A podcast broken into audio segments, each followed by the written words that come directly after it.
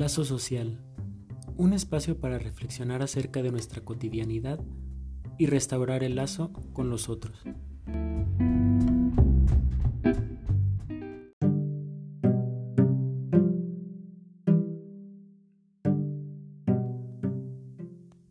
Vivimos en una sociedad consumista. Por todas partes se nos bombardea con publicidad que insiste en que compremos determinado producto, el cual, nos dicen, es el mejor en el mercado.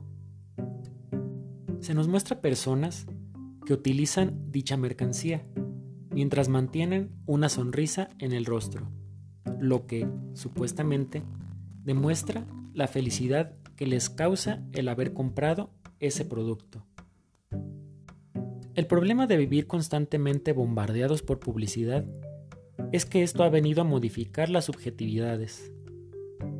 Nos hemos convertido en sujetos para el consumo, que la mayor parte del tiempo están pensando en el próximo producto que comprarán. En relación a esto, el filósofo surcoreano Byung-Chul Han dice que hoy cada uno se explota a sí mismo y se figura que vive en libertad. Trabajamos largas jornadas, durante semanas o meses, para adquirir un producto no indispensable para nuestras vidas, pero que nos dará una satisfacción momentánea. Esos productos que adquirimos se vuelven rápidamente obsoletos. En muchos casos, apenas un año después, ya ha aparecido el más reciente modelo. El consumismo crea la ilusión de que por medio de mercancías encontraremos la felicidad, a la par de que nos hace individualistas. Cada persona considera que es necesario tener su propio televisor, su propia computadora o tablet, etc.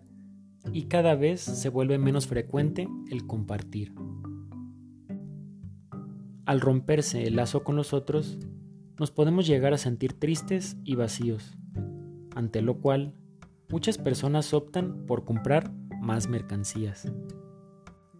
Sin embargo, al poco tiempo, la euforia que puede causar el adquirir un producto anhelado desaparece, mientras que el vacío continúa y muchas veces se mantiene la deuda que se contrajo para adquirir ese producto.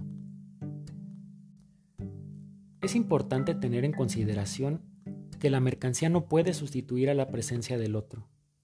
El otro provoca en nosotros afectos, brinda acompañamiento en los momentos de alegría o dificultad y nos da esperanza en los momentos de angustia, cosas que ninguna mercancía, por muy sofisticada que sea, puede otorgar.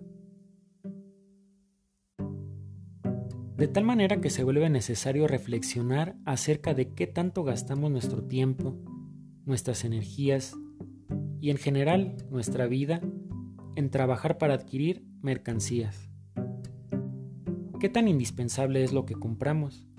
Y si es que esto se ha convertido en algo que dificulta nuestras relaciones interpersonales y la manera en que nos relacionamos con los otros. No se trata entonces de dejar de adquirir productos, sino de hacerlo de una manera responsable y moderada, evitando que nuestra búsqueda por comprar sustituya nuestras relaciones interpersonales o rompa con el lazo social.